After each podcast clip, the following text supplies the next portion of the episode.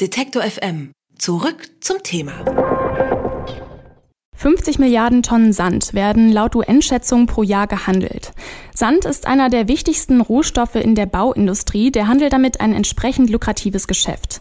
Ein wichtiger Exporteur von Sand ist Indien, doch dort wird der illegale Sandabbau seit Jahren ein zunehmendes Problem.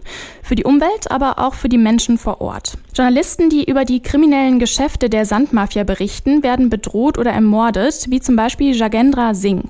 Er wurde am 1. Juni 2015 lebendig verbrannt. Eine Woche später stirbt er an seinen Verletzungen dass seine journalistische Arbeit fortgeführt wird. Darum kümmert sich die Organisation Forbidden Stories, ein Zusammenschluss von investigativen Journalisten und Journalistinnen, die mit ihrem Projekt Green Blood die Geschichten von mundtot gemachten Journalisten weitererzählen wollen.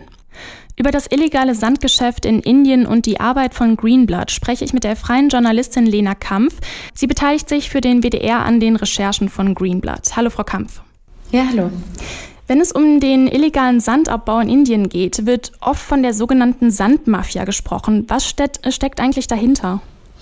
Ja, also die Sandmafia, da, das bezeichnen die Kollegen vor Ort, eben dieses Firmengeflecht oder die Vernetzung zwischen ja, lokalen Unternehmern und zum Teil korrupten Politikerinnen und Politikern, die eben in bestimmten Gebieten in Indien legal oder illegal Sand als Rohstoff abbauen. Das ist dann oft an Stränden oder an Flussläufen. Und damit werden dann Mineralien gewonnen ähm, und verkauft. Das hat natürlich erhebliche Auswirkungen auf die lokale Bevölkerung und Umweltschäden, sowas wie Erosion, aber auch fehlendes Grundwasser und so weiter. Weil die Unternehmer oft bestens vernetzt sind mit der Politik, brechen die Kollegen eben von der Sandmafia und haben auch mit ihren, mit ihren Recherchen eben dann immer wieder mit Bedrohungen zu kämpfen. Also wenn sie über die Folgen des Abbaus aufmerksam machen, oder informieren, ja, gibt es zum Teil gewalttätige äh, Auswirkungen eben auf sie selbst. Welche Folgen hat denn der illegale Sandabbau jetzt nochmal genau für die Umwelt und Menschen in den betroffenen Gebieten? Sie hatten es gerade schon so ein bisschen angesprochen. Ja, also erstmal muss man sich, glaube ich, klar machen, dass ähm, Sand der zweitmeist gehandelte Rohstoff der Welt ist. Das weiß, wissen viele gar nicht, weil der ähm, äh, total wichtig ist für die Baubranche, und insbesondere vor allem für Beton wird aber auch zum Sandstrahlen zum Beispiel natürlich verwendet, aber eben auch in Kosmetika, Reinigungsmitteln oder eben in der Automobilbranche. Der Abbau, man denkt ja so, das Sand gibt es wie Sand am Meer, also das ähm, ist einfach zur freien Verfügung, aber der Abbau hat erhebliche Folgen. Also äh, das UN-Umweltprogramm ähm, warnt eben vor Folgen wie Zerstörung von Lebensraum, verschmutztes Grundwasser, erhöhte Gefahren von Dürren oder Überschwemmungen. Und das betrifft sowohl den legalen als auch den illegalen Abbau. Grundsätzlich kann man dann natürlich sagen, dass die äh, Bedingungen von illegalem Abbau natürlich schlechter sind und auch schlechter kontrolliert werden natürlich, sodass sich dann in dem Fall vom illegalen Abbau auch die Folgen verstärken. Kann ich mir das jetzt so vorstellen, dass äh, an Stränden wirklich der Sand abgebuddelt wird? Und wenn es so ist, dann äh, müsste ja die Regierung auch eigentlich ein, Interesse dahinter haben, das zu stoppen, weil ja dann Touristen und Touristinnen vielleicht nicht mehr so gerne nach Indien kommen, weil die Strände irgendwie ähm, verhunzt sind.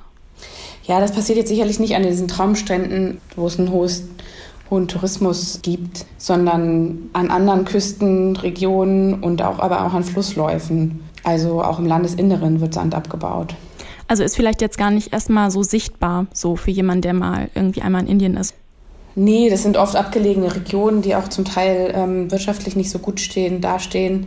Und deswegen ist das ja auch immer so ein schwieriges Feld. Also die lokale Bevölkerung leidet zwar auf der einen Seite auch gesundheitlich darunter. Also es gibt auch ähm, Hinweise darauf, dass der Abbau äh, und die Freisetzung von bestimmten Stoffen dann eben auch zu Nierenschäden und so weiter führt. Ähm, auf der anderen Seite bringt es natürlich irgendwie auch Arbeit dann in die Region, sodass die Proteste dann, ja, also dass da einfach verschiedene Interessenslagen gibt.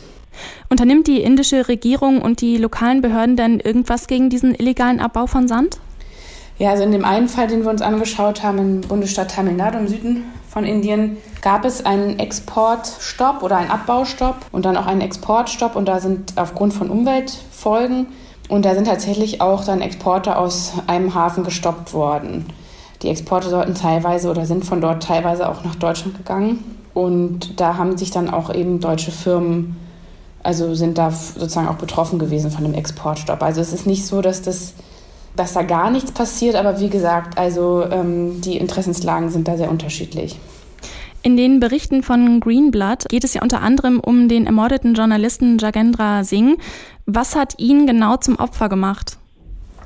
Also er hat in Uttar Pradesh gewohnt und gelebt und, und eben auch seinen Job gemacht als Journalist ähm, und sich dort ja mit dem Sozialminister des Bundesstaats ähm, angelegt, weil er den für äh, verant also ver verantwortlich gehalten hat für ähm, den illegalen Sandabbau an einem Fluss dort, am Fluss Gara und hat Fotos gemacht und veröffentlicht ähm, von ja, Baggern, die eben Löcher in diese Sandbänke bauen, äh, graben und ähm, hat dann behauptet, die Polizei würde da nicht hingucken, weil die eben auch Teil dieser Mafia sei äh, oder dieser mafiösen Strukturen eben bestochen sei und hat diese Berichterstattung eben weitergeführt und ist dann bedroht worden körperlich. Also er ist einmal zusammengeschlagen worden, dabei wurde ihm der Knöchel gebrochen und ein paar Wochen später ja, wurde er angezündet und ist dann im Juni 2015 an seinen Verletzungen gestorben. Die, dieser Tod ist halt bis heute nicht aufgeklärt. Also die Polizei sagt, er sei Selbstmord gewesen. Und seine Tochter sagt aber bis heute, dass, dass er angegriffen wurde und angezündet worden sei, um ihn, dass man, weil man ihn halt mundtot machen wollte. Einheimische Journalisten und Journalistinnen müssen ja aus Sicherheit auch ihren Wohnort wechseln, weil sie bedroht wurden. Wie führt ihr die begonnenen Recherchen jetzt fort? Also habt ihr da Angst um eure Sicherheit? Nee, ganz, also man muss natürlich sagen, wir sind ja ähm, von diesen Bedrohungen nicht betroffen. Ähm, natürlich müssen wir immer sozusagen Sorgfaltspflichten walten lassen, dass wir uns, wenn wir jetzt ja auch zum Beispiel Firmen nennen oder so in unserer Berichterstattung, dass wir denen natürlich die Möglichkeit der Stellungnahme geben und so weiter und auch fair mit, so eine faire Berichterstattung machen, um da keine sozusagen juristischen Folgen zu haben. Aber wir sitzen ja hier in Berlin und, ähm, und sind irgendwie ja, natürlich sicher. Also das ist, da muss man sich keine Illusion machen, dass die Leute, die vor Ort die Geschichten recherchieren, halt ein ganz anderes Level an Bedrohung haben. Und genau deswegen ist es so, dass, dass wir uns ja eben in diesen großen internationalen Zusammenschlüssen zusammenfinden, um die lokalen Journalisten auch zu unterstützen. Das haben wir irgendwie bei, bei in Malta gemacht, bei der ähm, ermordeten Journalistin Daphne Caruana Galizia. Ähm, da haben wir schon mit Forbidden Stories zusammengearbeitet und ihre Recherchen fortgeführt, nachdem sie ermordet wurde. Und jetzt in dem Fall gibt es eben auch eine, eine indische Kollegin, äh, Sandhya Ravishankar, die vor Ort im Bundesstaat äh, Tamil Nadu sich mit der Sandmafia beschäftigt. Äh, wir haben sozusagen, wir können dafür sorgen, dass wir ihre Recherchen aufgreifen, sie unterstützen, auch natürlich vor Ort zum Teil hinfahren, obwohl viele von unseren Kollegen auch keine Visen, Visa bekommen haben. Also zum Teil wurde da auch die Berichterstattung ziemlich blockiert oder verhindert dann eben oder versucht zu verhindern von Seiten der indischen Regierung, die da sehr kritisch natürlich auch drauf gucken, ob das jetzt sozusagen direkt mit den Recherchen zu tun hat oder nicht, aber die einfach auch, was Pressefreiheit angeht, da sehr restriktiv sind. Und wir versuchen einfach, indem wir sozusagen mit den lokalen Kollegen zusammenarbeiten, ihnen auch ein Stück weit eine Sichtbarkeit zu, zu verschaffen und damit auch ja, hoffentlich mehr Sicherheit. In Indien werden seit vielen Jahren Millionen Tonnen an Sand illegal abgebaut. Journalisten und Journalistinnen, die dagegen vorgehen, werden bedroht oder sogar getötet. Welche Folgen der illegale Abbau hat und wie Journalistinnen versuchen, die kriminellen Geschäfte aufzudecken, das hat mir Lena Kampf erklärt. Sie beteiligt sich an den Recherchen des Projekts Greenblood. Vielen Dank für das Gespräch. Ja, gerne. Alle Beiträge, Reportagen und Interviews können Sie jederzeit nachhören im Netz auf detektor.fm.